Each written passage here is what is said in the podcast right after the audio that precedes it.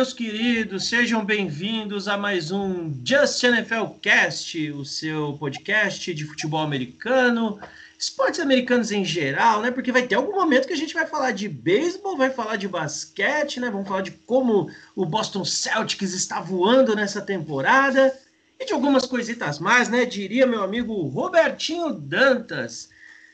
E aí, hoje eu tô aqui né, na mesa novamente com Humberto Domiciano, com Binho Araújo, que você já conhece. E eu vou começar clubista demais, meu. É, estou na dúvida sobre James Conner nos Cardinals. Já que a gente terminou a última edição falando sobre é, free agency, atletas contratados e tal, estou na dúvida. Por quê? James Conner é, me parece ser um ótimo jogador quando está saudável, porém o grande problema é estar saudável. Humberto, já dá suas boas-vindas, já fala do sucesso que vai ser o Conner lá no Arizona. Opa, legal, sempre um prazer participar com, com vocês aí do, do podcast, né?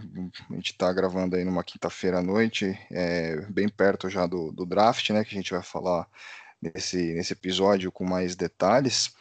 Bom, eu, eu acho que o, o James ele pode produzir bastante né, no, no Cardinals, mas é, tem esse, essa dúvida que fica sempre né, da, da saúde dele mesmo, né? Se ele vai conseguir ter uma sequência legal, né, de, de jogos, né? Porque assim, é, bola ele vai receber bastante, né? Ele vai ter condições de, de produzir bastante, só que a gente precisa saber aí das condições físicas dele, né? Ele, ele estando bem aí é um cara que pode fazer diferença, sim. Eu, eu acredito que é um, é um jogador aí que vai, vai acrescentar bastante opções aí para as rotas de ataque aí do, do Cardinals nessa temporada, sim. Lembrando que Chase Edmonds é, foi melhor que Drake no ano passado. Se você perguntar para qualquer torcedor dos Cardinals, a gente já não aguentava mais o, o, Drake, porque foi uma ilusão total, né? Faz um jogo ou outro e, e, e morre. Mas eu tenho certeza, vou chamar agora para dar uma boa noite, quem deve estar tá com muita saudade do Conor, que eu, eu lembro de comemorações efusivas do Conor. Fala, Minhão, já tá com saudade do seu garotinho do backfield? Como diria Marília Mendonça, ai que saudade do meu ex. Mas nesse caso, infelizmente não. Ele foi um cara que começou muito bem ali, né, naquele ano da, da greve do, do Legião Bell mas que sofreu muito com lesões. Ele naquela temporada fez mais de 900 jardas, foi a melhor temporada dele, mas depois nunca mais conseguiu repetir e já naquela temporada perdeu jogos, então tem muito problema com lesão. Ele é bom, se ele se manter saudável, pode ajudar esse ótimo time aí do, dos Cardinals, mas o grande problema, como o Berto falou, é esse. Ele se manter saudável. É, isso daí é, é um problema recorrente de running backs, né? É, o running back a gente sabe que é uma posição que depende muito das suas articulações, principalmente joelho e tornozelo, e a gente tem vários exemplos de atletas que depois de lesões eles não voltaram mais os mesmos. É, existe uma incerteza, não sobre a qualidade, mas sobre como vai voltar de verdade o Christian McCaffrey, que no ano passado é, lesionou, tentou voltar, lesionou de novo e teve que parar o restante do ano. É, o próprio Saquon Barkley, que também teve uma lesão seríssima logo na segunda rodada, né, desfalcando meu fantasy, lamentavelmente, né? Pô, minha first pick, cara, é, é muito azar. Inclusive, no mesmo fantasy, Humberto, eu lembro que Christian McCaffrey foi sua primeira foi, escolha. Foi a primeira escolha. É, então, assim, desculpa, Zicamos, né? meninos, foi a gente que zicou vocês. Deu certo. Mas existe sempre essa preocupação, né, com relação à, à saúde. Aí eu não falo só do Conner, né? E, e, é difícil, né? É difícil. O Leonardo, é, Leonardo Fournier né, demorou aí quase dois anos para conseguir voltar a ter uma temporada decente, né? E ainda assim um pouco abaixo, né? Eu achei que ele até foi, foi bem na última temporada, mas acho que nem chegou ainda perto do que de, de, de jardas, né? Que ele já já correu e tal, né? Mas, mas tá no caminho Sim. bom. Talvez essa, essa temporada seja ainda melhor para ele, né? Mas... E em LSU também, ele produziu bem mais. Inclusive hoje, né, a gente tá com câmera aberta aqui novamente. Eu estou em Death Valley, né? No Tigers Stadium. Os meninos estão vendo aqui a minha câmera, ó, sensacional aqui a vista, com o público e tudo mais. É, próprio Leonardo Fournier lá, ele corria, ele tem, detém uns recordes do, do college aí, um, um animal, né, que corre para 275 jardas no jogo, né, 300 jardas no jogo, anota sei lá quantos touchdowns. E, e em LSU ele teve um problema de lesão no último ano dele, que inclusive foi quando surgiu o Guys. Né? O Guys surgiu nessa temporada, é, surgiu forte, né? Mas vamos ver o que, que vai ser do Conner. É, vou deixar um pouquinho pra, só um pouquinho para lá o clubismo, né? Porque a gente já falou bastante de cartão, né? A gente que tá com DJ Watt, Super Bowl tá logo ali, vai ser o irmão que tem o anel, lembrando, né, Binho aí. Mas eu espero os Steelers lá no Super Bowl, cara. Tá engasgado, tá entalado aquele Super Bowl 43, tá? Só pra te avisar, cara. Eita. Vamos, velho. É. Cuidado pra não quebrar a cara de novo. Que isso, cara? Que isso? não, a gente tem Hail Murray, a gente a seleção do anão tá voando agora, né? Mas agora falando em seleção do anão, anão me lembra o pessoal do college, e aí a gente ficou de falar um pouquinho com vocês de draft, né?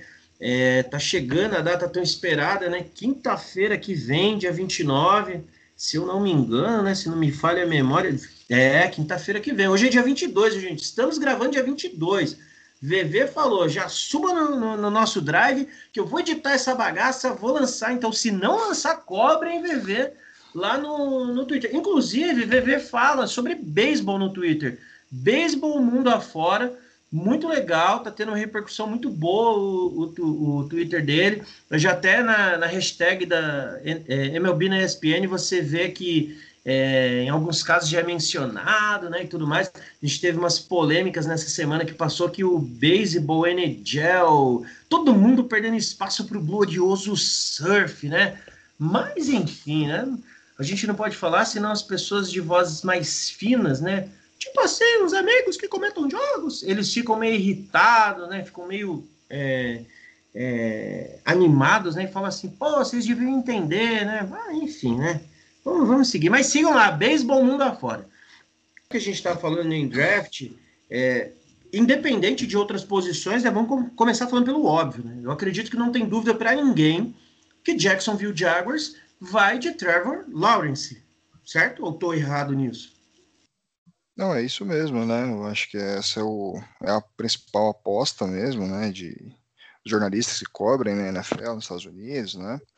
E de fato, assim, até uma coisa que eu achei curiosa, né, nas últimas semanas aí o, o próprio Trevor tem falado já com o jogador do Jaguars, né, eu achei meio diferente isso, né, o jogador antes do draft já meio que manifestar uma preferência, né, muito forte de ir mesmo pro Jaguars e até falar com torcedores e tal, né, é lógico que dificilmente a gente vai ter alguma surpresa nesse aspecto, mas eu achei, eu achei curioso, né, ele, ele já falar com o jogador do Jaguars, né. É, Aí eu vou defender ele, porque ele tá imaginando o seguinte: se o Jaguars não pegar, olha onde ele vai cair. Ele vai cair em Nova York, cara. Jets não dá, né? O Jaguars ainda faz uma graça de vez em quando. Inclusive, eu lembro de um jogo de playoffs recente do Jaguars com os Steelers, fenomenal. Não lembro, não. É, não, eu lembro. Eu sei que você, você fica meio é, dodói com isso, magoa, mas é, você vê que o Jaguars é um time que, se tiver é, bem montado, ele chega. Os Jets, meu, não importa como ele vai estar, ele não chega. Ah, eu acho assim, o, o Trevor Lawrence, ele, a gente vendo outros drafts, alguns mais do passado, você via que alguns caras declaravam que não queriam ir para certos times. O próprio John Elway não queria ir para o Baltimore Colts na época e acabou depois foi escolhido pelo Colts, ele ameaçou jogar beisebol e depois foi trocado pelo pro, pro Denver Broncos. E aí o próprio Jim Kelly, que não queria ir pro Bills, acabou indo pro Bills e sendo até hoje o maior jogador da história da franquia. Então acho que o Trevor Lawrence ele foi na contramão disso. Ele sabe que vai ser escolhido, então ele prefere se mostrar receptivo para as pessoas receberem ele melhor, porque todo mundo queria o Trevor Lawrence nesse draft. Claro. Até o times que ainda tem seus QBs, mas que já estão mais para frente, todo mundo queria ele. Menos os Jets, né? Os Jets é, fizeram é, Exatamente. O Jets fez questão de perder, o que, como você falou, acho que foi até uma boa para ele. Então ele tá receptivo, eu tô achando uma atitude bacana dele, já a galera lá já tá fazendo doação. Então as pessoas iam receber ele bem. Então não adianta ele fazer uma cara feia, não querer ir para aquele time. Eu lembro recentemente do, do Zion Williamson, quando o Pelicans ficou em primeiro lugar com a escolha, ele não fez uma cara muito feliz. Mas depois ele começou a ficar tranquilo, ficar mais de boa, até se especulou que ele não iria para o draft depois do sorteio, mas não tem o que fazer, cara. Então ele vai para aquele time, então ele vai passar muitos anos ali, dando tudo certo. Então eu acho que ele está usando a melhor estratégia para já que vai ser, ser bem recebido, então vou tratar essa galera aqui bem, vou tentar dar o meu melhor por eles e fazer história na franquia. Acho que ele tá, já é um bom começo do, do Trevor Lawrence. E, e, esse exemplo que você citou do Zion é muito bom, né? Até porque o próprio Zion, hoje em dia, ele está comendo a bola né? no, no Pelicans, junto com o Bernard. Então, de repente, é uma oportunidade para o Trevor Lawrence. Eita, nomezinho difícil de falar hoje. Hoje o negócio está meio enroscado. É, e, e, aí eu posso até citar mais ou menos o que aconteceu com o Joe Burrow ano passado, quando é, todo mundo sabia que o Cincinnati ia pegar ele. Não, não tinha dúvidas. Né? E aí ficou aquela, ai, será que ele vai? Ai, achamos que ele deve recusar. Não, cara, é, o desafio está aí. E jogar num time bom, que já está montado, é fácil, né? Pode ser fácil, como pode ser mais difícil, a cobrança vai ser maior, porque você já tem um time montado. Ali não, você vai montar um time, é, o Jaguars vem se reestruturando, e aí, para a gente seguir falando de draft, é, é, importante falar um pouquinho sobre as posições do draft. Então, vou falar as primeiras posições, para a gente entender eventuais movimentações que pode acontecer, tá? Então eu vou falar da 1 a 16, que é onde mais impacta. Né? Lembrando que o draft é sempre, você que está começando a acompanhar a NFL há pouco tempo e tal, é, o draft sempre vai ser a ordem inversa da classificação final da liga. Então, o campeão da liga, que foi o Tampa Bay Buccaneers, ele vai ter a 32ª escolha. Esse sistema é, de, de seleção, ele visa favorecer é, todos os times como um todo, né, por igual. Porque aquele time que estava em baixa, que terminou em último, ele vai ter a primeira escolha, então ele vai ter a oportunidade de ter um excelente jogador. Vai dele fazer a escolha correta ou não, vai dele. De repente você tem uma escolha alta para poder pegar um bom QB você pega Daniel Jones. Aí é uma questão de opinião, cada GM faz a sua caca dentro da sua fralda, né? Mas a gente tem na primeira escolha o Jacksonville Jaguars, na segunda escolha o New York Jets, na terceira escolha, a gente já teve um trade-up é, para o São Francisco 49ers, né, que já é, sinaliza que vai pegar um QB. É uma escolha que foi de Houston para Miami e passou para o 49ers. Na quarta, tem o Atlanta Falcons, que é uma pique cobiçadíssima, muita gente está interessada é, nessa pique. Na quinta, a gente tem o Cincinnati Bengals. Na sexta, a gente tem o Miami Dolphins, em uma das suas primeiras escolhas que essa escolha veio numa trade com o Philadelphia Eagles. Na sétima, o Detroit Lions, né, tão elogiado pelo Humberto no último programa. Na oitava, o Carolina Panthers. Na nona, o Vai Brancão, do meu amigo PK. Na décima, o Dallas Cowboys, do meu amigo Eduardo Alves. Décima primeira, o New York Giants, o New York Giants. Na décima segunda, o Philadelphia Eagles, que pegou essa escolha do Miami. Na 13 terceira, o não é mais San Diego, né? Los Angeles Chargers. Na 14 quarta, o Minnesota Vikings. Na 15 quinta, o Patão New England Patriots, que deve fazer um trade up aí em breve. E na 16 sexta, o glorioso Arizona Cardinals. É, essa, há uma chance muito grande, né? Aí quando eu falei em trade up, trade down, é, é do Atlanta Falcons trocar essa escolha. Por quê? Né, essa quarta escolha ser trocada. Porque ele renovou com o seu QB, com Matt Ryan. Né? Então tem mais dois anos de contrato. Então é difícil você imaginar que eles vão gastar essa escolha nesse momento com o QB. Né? É muito provavelmente o Atlanta vai estar ali entre os 6, 7 no, no próximo ano e consegue pegar uma, uma escolha boa. Se fosse para pegar o Trevor Lawrence, até aí tudo bem. Mas é, quem vocês acham que deve pegar essa quarta escolha?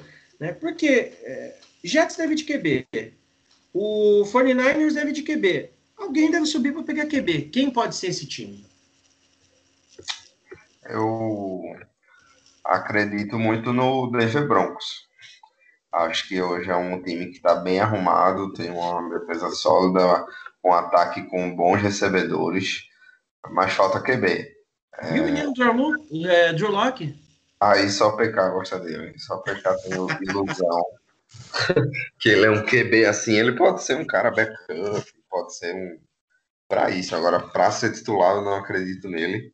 Então eu acho que o Falcons vai em busca de uma coisa boa, não vai por coisa pouca não. Então, se o Falcons não conseguir muita coisa em troca, seja o Panthers agora pegou do Sandarnold. É, talvez o Washington tenha uma boa defesa, pode tentar subir. O Lions também trocou agora pelo Golf. Então, o Dolphins tem Tua, o Steelers tem uma tá lá embaixo. Então, eu acredito muito aí no, no Denver Broncos para poder trocar. Boa. E você, Humberto?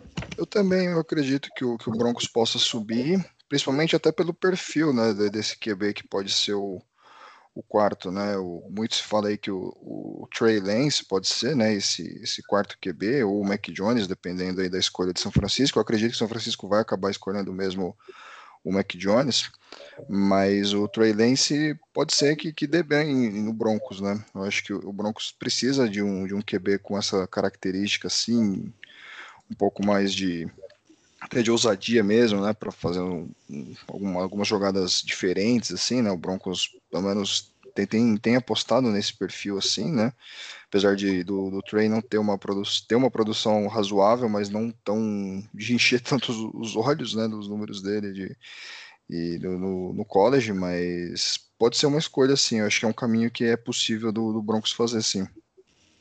Rapaz, vocês estão botando fé no Broncão mesmo. Eu, eu já acredito mais no Patão. É, e aí a gente já começa a falar sobre os QBs para entender né, o que, que, pode acontecer. Né? É, a, a, posição de quarterback, lembrando, esse, esse draft em específico, ele é muito ofensivo. Né? A gente geralmente tem um draft muito bom na classe defensiva, mas esse ano é, é a ofensiva está peculiarmente vistosa. Né? A gente está com alguns, alguns QBs 4 a 5 cotados para o primeiro round, e sempre acaba aparecendo uma, alguém ali que ninguém via, né, numa, numa primeira, final de primeira, comecinho de segunda. É, eu estava até dando uma olhada aqui no, nas análises, eu achei muito injusto com o Kylie Trask é, tá cotado para sair numa quarta rodada, porque ele fez um ano muito bom, né? Depois de Tim Tebow, foi o melhor QB de Florida Gators. Não que Florida Gators seja muita coisa, né? Mas Tim Tebow, né, foi Deus no college, então ele, ele realmente conseguiu ser chegar ali um pouquinho, né, com, com, com parcimônia. Mas falando em QB... a bola pro, pro Kyle Pitts também, né? Fica fácil. é, é, de fato, de fato fica, fica bem interessante é, essa conexão. E aí a gente tem, obviamente, né, Trevor Lawrence com, com a primeira escolha, como sendo cotado não só para primeira para sair na primeira rodada, como para ser a primeira escolha geral.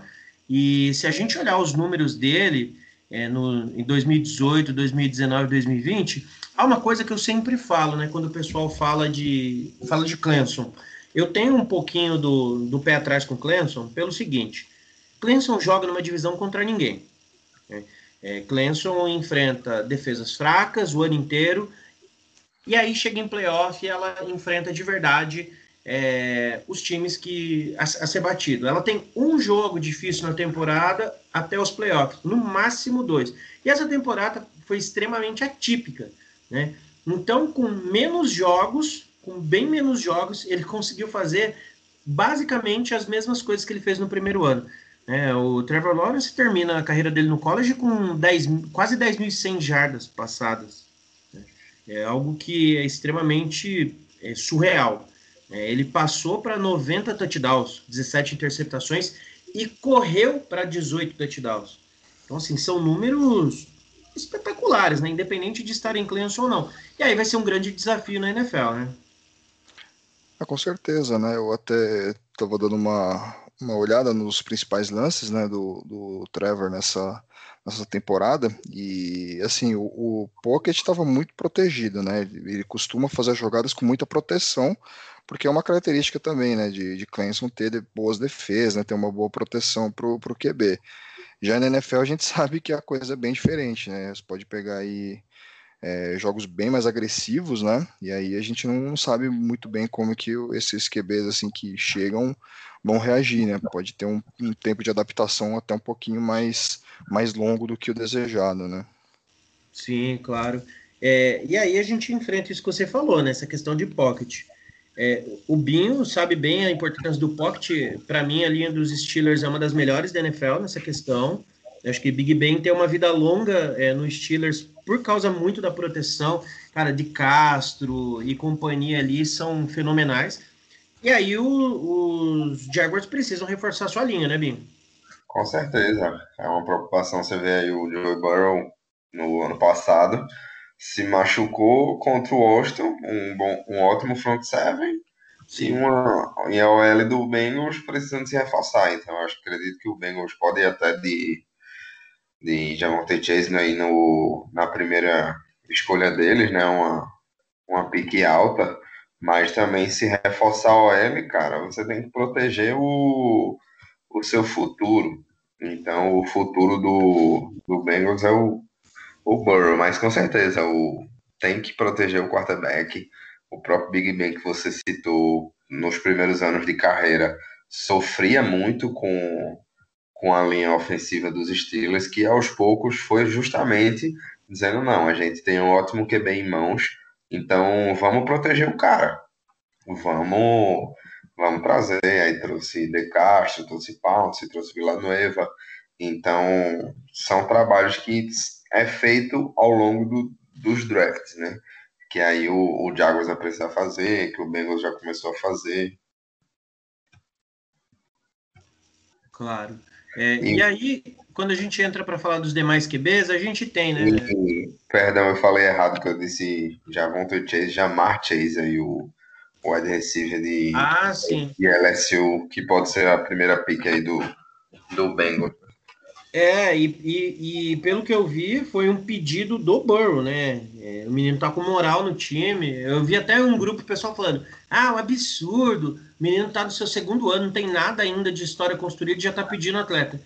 É, cara, assim, é um jogador que ele tá habituado a jogar, né? Ele jogou com o cara lá em LSU, né? Deu muitas alegrias para mim, inclusive um título.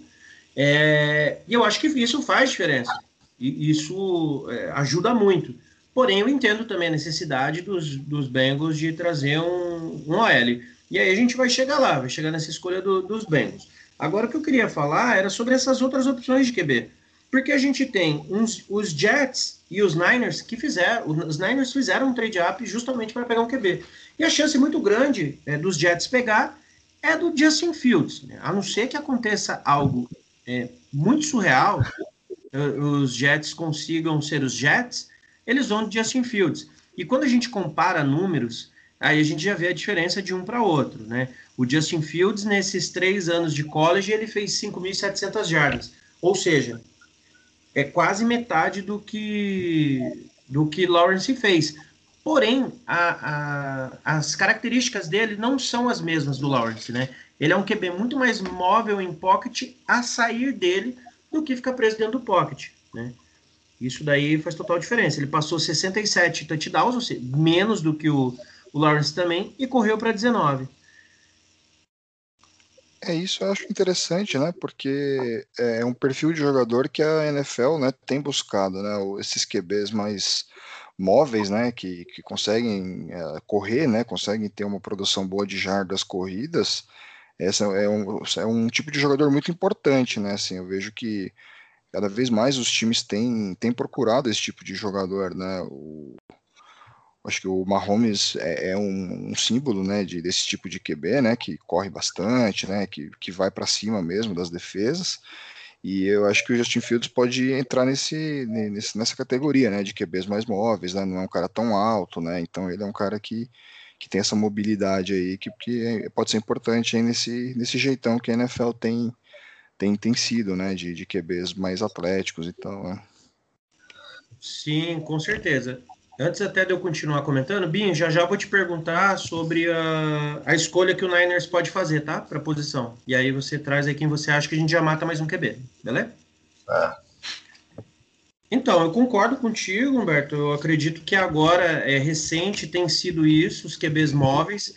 É, se eu não estou enganado, né, talvez eu esteja enganado, quem, deu, quem ajudou a dar esse boom mesmo foi o próprio Ken Newton, né, o Super Ken, que veio correndo e aí todo mundo queria um QB que corresse, todo mundo queria um QB móvel. É, Contestou-se muito quando os Ravens foram atrás do, do, Lamar Jackson, né? Porque é, é um estilo de jogo totalmente diferente daquele que os Ravens estavam habituados. E agora, para os Jets, vão ser uma outra realidade também, né? É, é, é a gente que estava habituado a ver QBs de pocket lá, eu acho que o último grande QB corredor lá foi Gene Smith, o seu bat-fumble. O Mark Sanchez, né, seu bat-fumble. Mark Sanchez, grande Mark é Eu lembro do Gene Smith lá também, né? Gene Smith, que inclusive tá no Seahawks, renovou o contrato, né? Mais um aninho. Graças a Deus vai ficar lá. Ufa! Mais um time se livrando do Gene Smith. É, então, acho que o último grande QB corredor lá foi o Mark Sanchez, grande QB assim.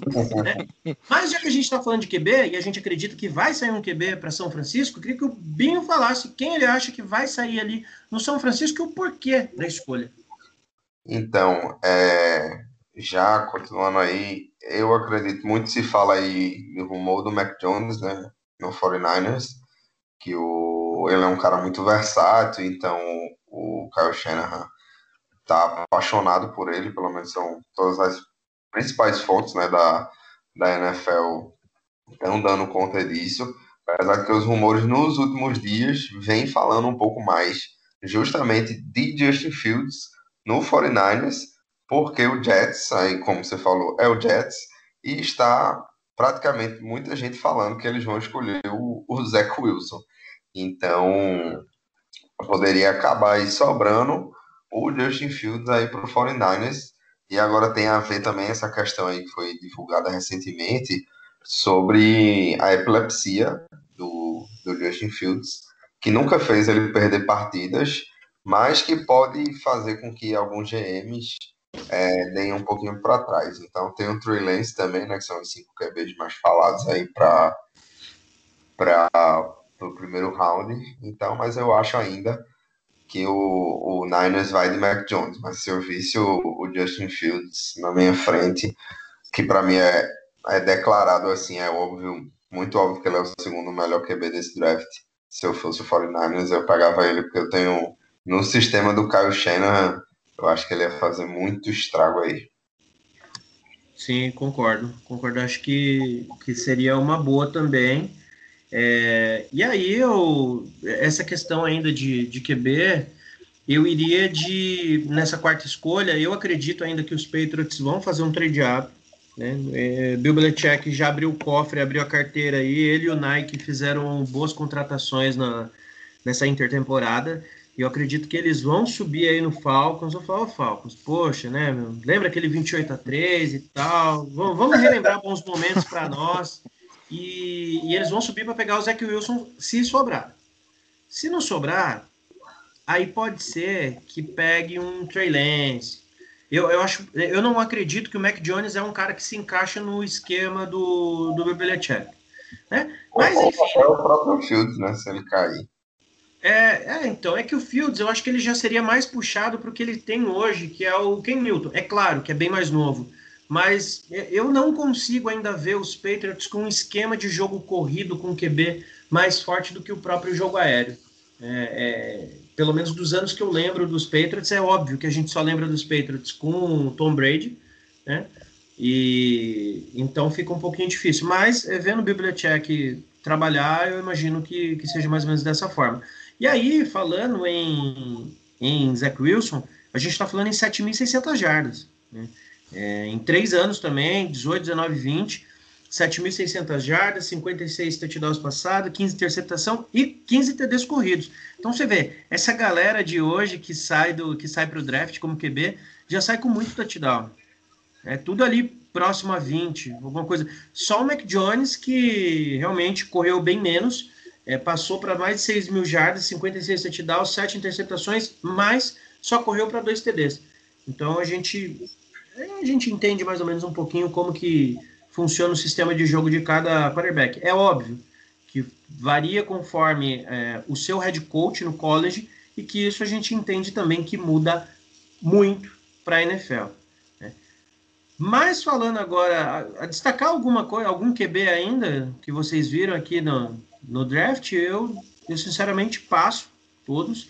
É, só quero mencionar um, um fela de uma mãe aqui, KJ Costello, que acabou com a LSU no primeiro jogo da temporada passada. É, Costello é, é, um cara muito inconstante, ele é de Mississippi State, mas é, eu acho que se bem trabalhado, ele pode ser um bom backup. Eu acho que ele, ele pode ter uma oportunidade sim. Agora, fora isso, Ali a gente tem Kyle Trask, mas não. Dos demais, ele bota tudo no mesmo saco e vai fazer figuração. Sim, concordo. Boa, vamos lá então. Falando agora dos running backs, né? E aí, aliás, antes de falar de running back, vamos falar da quinta escolha, que a quinta escolha tá com Cincinnati Bengals. E a gente falou muito de é, WR ou então de OL. Nesse caso, é, é, certo, se for como WR, vai de Jamar Chase, que é o melhor é, WR do, do draft, é o melhor wide receiver. Ele não jogou a última temporada, é, os, o, todos os jogadores tinham opção de, de ficar fora da temporada por, causa, por conta da Covid. É, é óbvio que não foi só Covid, né? O atleta ele tem medo de se lesionar né, nesse último ano, tanto que geralmente quando o atleta ele chega, já está chegando no final da temporada, o time não tem mais chance de classificar para playoffs, é, e ele não vai participar de título nem nada, eles já optam por não jogar o restante, três, quatro jogos, não jogam ball, e muitos atletas chegam no final e não jogam é, a final do college por, por conta disso, né, medo de uma lesão grave no ir para NFL. Mas Jamar Chase, em 2019, ele jogou os 14 jogos como starter, teve 84 recepções, 1.780 jardas e 20 touchdowns. A média de recepção dele é de 21,2 jardas. É, realmente ele, ele fez muito junto com o Justin Jefferson. Eu acredito que tem tudo para ser um grande wide receiver na, na liga. Dá para jogar de novo com o Burrow? No mesmo estilo, no mesmo alto nível? Dá. Entrosamento, os dois têm, né? Já provaram isso muito. É, aquela temporada surreal do, do Burrow para 60 touchdowns. Então eu acredito que dá sim, apesar de que eu acho, na minha opinião, o melhor recebedor do draft é o Kyle Pitts, né, do Tyrant de Florida. Então, se eu fosse o Bengals para escolher um recebedor, eu preferia o Kyle Pitts, mas o, o Bengals vai querer fazer a vontade do, do seu QB, né? Se não for para escolher a OL, vão com certeza de Jamar Chase.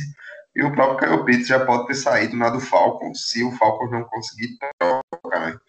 Então, é uma situação aí, mas com certeza eu acho que eles dois juntos, o Burrow voltando saudável, tem tudo para fazer estrago aí na, nas secundárias da EFC Norte.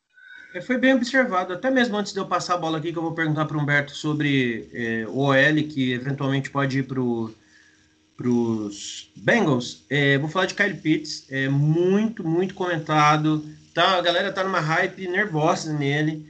É, o tempo dele do Pro Day foi de 4.40 nas 40 jardas, o que é muito bom. Se a gente pensar que ele é um Tyrande, é excelente. E para mim ele não vai jogar de Tyrande na NFL. Para mim ele vai jogar de wide receiver é aquele cara mais forte, mas assim, ainda assim vai ser wide receiver, ele se encaixa bem. E eu acredito que ele se encaixa bem no jogo do, do Falcons, né? A gente tá falando em trade up e acabou esquecendo que o Falcons pode escolher, pode optar, né, por escolher. E, e aí o Kyle Pitts seria realmente, eu acho que encaixa no sistema ali. A gente sabe que Julio Jones já está chegando próximo ao fim da carreira, por mais que a gente não goste de falar nisso, né? A gente lembra com muita dor, né? Quando é, os grandes wide receivers deixam a NFL, como o Megatron, né? É, o VV lembra com lágrima nos olhos que o Julian Edelman resolveu aposentar agora. E olha, gostei da atitude, achei que foi sensacional. Falou, não, cara, é, é New England Forever, não vou para Tampa Bay. Comprou uma casa lá, tá lá, mas ele não vai jogar. Ele só vai lá ver o, o, o brother dele, Tom Brady, lançar umas bolas. E aí, eu quero perguntar é, para o Humberto: seria mais viável pegar esse, esse wide receiver que a gente fala, né, tanto sobre é, a qualidade dele por já ter jogado com o Burrow, ou você, no lugar do, do manager, iria de, de OL, né? E aí a gente tem o melhor OL aí hoje é o Pinen Swell. Desculpe se eu estou falando errado, mas enfim, né? Não, ainda não falo inglês perfeitamente. Né? O que, que você acha, Humberto? Bom, eu acho que é um jogador bastante interessante, né? Ele tem um, uma quantidade de, de, de, de tackles, né? De, de defesa muito forte, né? Ele é um jogador que tem sido aí muito muito, muito bem, muito elogiado, né, pela sua capacidade física mesmo, né, de, de poder atacar mesmo QBs, né, de, de fazer aquela aquela defesa mais agressiva, né, e mesmo pelo tamanho dele é um jogador bastante ágil, né, você vê que é um jogador que tem uma uma, uma qualidade mesmo, né, de, de uma defesa mais atlética, né, que, que tem sido também algo que a NFL busca, né, nos jogadores de defesa, né, um jogador que não seja só aquela parede, né, e também tenha capacidade de, se, o QB escapa de uma rota, ele, ele consegue é, recuperar, né, e, e, fazer o teco, então acho que é, é uma opção a se pensar, mas eu acho que, que os times não, não costumam ter tanto essa, essa escolha assim, né? Logo de, de primeira escolha já tem um jogador de defesa, né? A não sei que seja um cara muito fora da, da curva. Pode até ser o caso mesmo do, do, do Penei, né? Mas eu não sei se, se de fato vai ser um, algo a se considerar por lá. Eu eu não, eu não acreditaria nessa hipótese, não.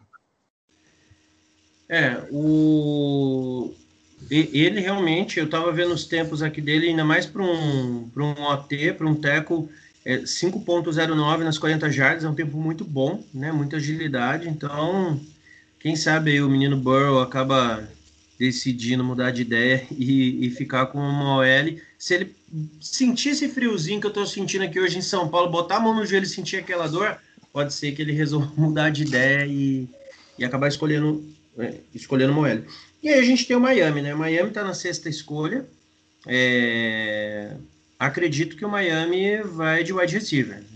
É, há uma chance muito grande do Miami de wide receiver, porque é uma posição carente no time hoje. E aí vai depender muito das, das demais escolhas. É, se Pitts passar por, por Falcons, pode cair no colo de Miami. É, se Chase passar pelos Bengals, pode cair no colo de Miami. E se nenhum dos dois passar, é, eles têm algumas opções. Eles podem ir de Jelly Wedden, é, né? É, Devonta Smith, ambos de Alabama, né? Que fizeram grandes jogos na final do college. E consegue enxergar alguma outra posição que Miami possa realmente utilizar isso? Ou ainda assim Miami pode utilizar essa pique, essa sexta escolha como moeda de troca? Um, Para Miami, um, um Ed ou um running back, talvez fosse a opção, mas aí na 6 é muito cedo para pegar running back. E o Miami tem duas escolhas, né? Então, eles conseguem, eles estão fazendo um, um, bom trabalho, mas essa classe, classe de Eds, como o Giba falou, não classe defensiva, no caso, não está muito profunda. É realmente uma posição uma classe muito ofensiva. Então acredito que na 6 ou Miami troca ou Miami vem aí com o wide receiver, com o recebedor, no caso, se sobrar Pitts, como você, como você já falou, né? Boas opções tem.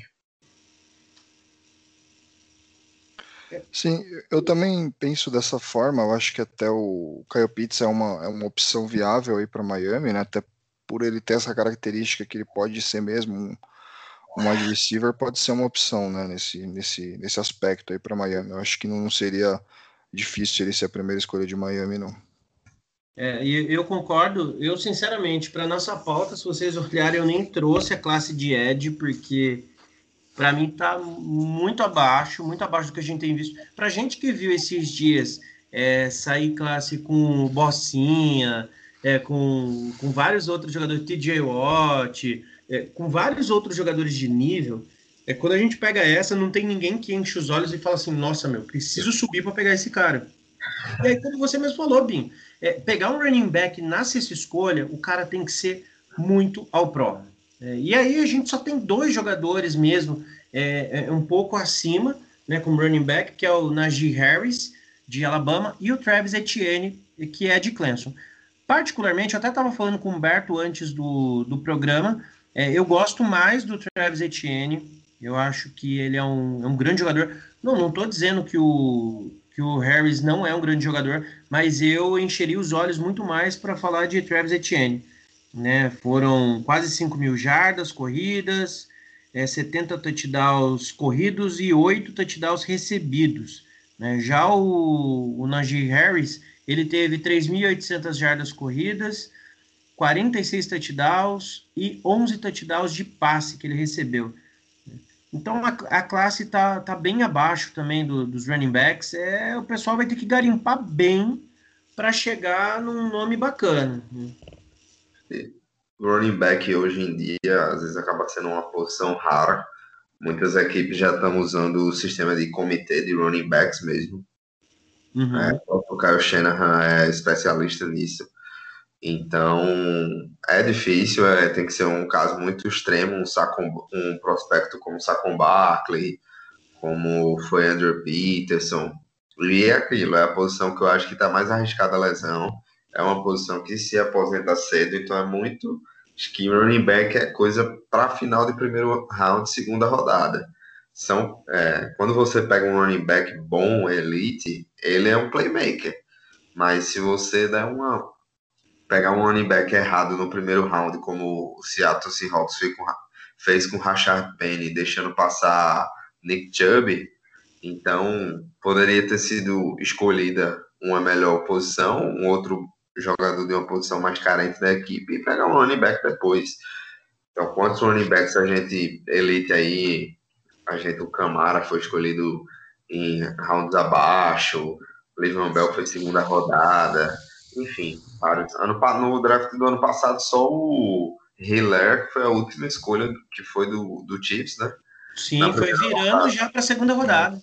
Foi, na 32 foi a única escolha. Então eu acho que, realmente, eu acho que o Dolphins, se for para escolher o running back, é melhor escolher na 18 do que escolher na 6. É. Concordo.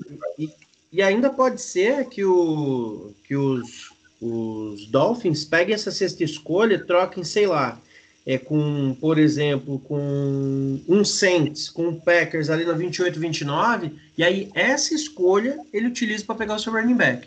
Porque ambos estão cotados para sair final de primeira, segunda rodada, né? Segunda rodada sai. Segunda rodada os dois saem, talvez já saia até o Devonta Williams, que é de North Carolina, mas é, é, não vai sair no começo, não vai sair no começo. É, ninguém é louco. Né? Nossa, apesar de que Daniel Jones saiu na sexta, né, em geral. Então, assim, é. eu, cara, o time draft né? é muito divertido. Inclusive, você que está ouvindo, se você nunca assistiu, assista o filme chamado Draft Day, A Grande Escolha. Esse filme, ele é sensacional. E eu vou falar para você, o pessoal fala, ah, é ficção, não acontece. Acontece. Acontece, porque os times fazem exatamente as mesmas burradas. Todos os anos. Tem time que repete.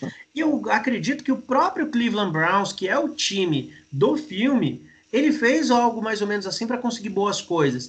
E o, e o Dolphins agora tá sendo muito draft meu. Ele tá trocando tudo que ele pode por várias escolhas, né? Aproveitou da inocência aí do, do nosso querido Houston, Texas, que eu tava olhando aqui, não aparece nessa, nesse primeiro dia de escolhas, e, meu, e tá certo, tem que aproveitar mesmo. Os times estão doando escolha, vamos pegar, né?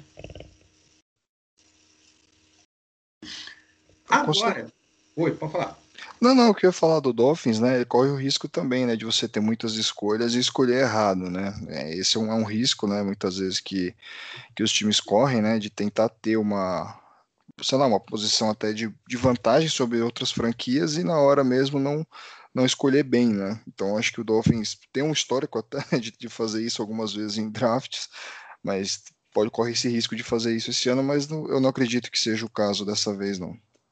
Sim, e para encerrar esse primeiro episódio, né, falando de draft, que a gente já vai gravar o segundo na sequência, depois você vai conseguir acompanhar tudo de uma vez, se quiser escutar os dois escute, se quiser escutar, escute quantas vezes você quiser cada um.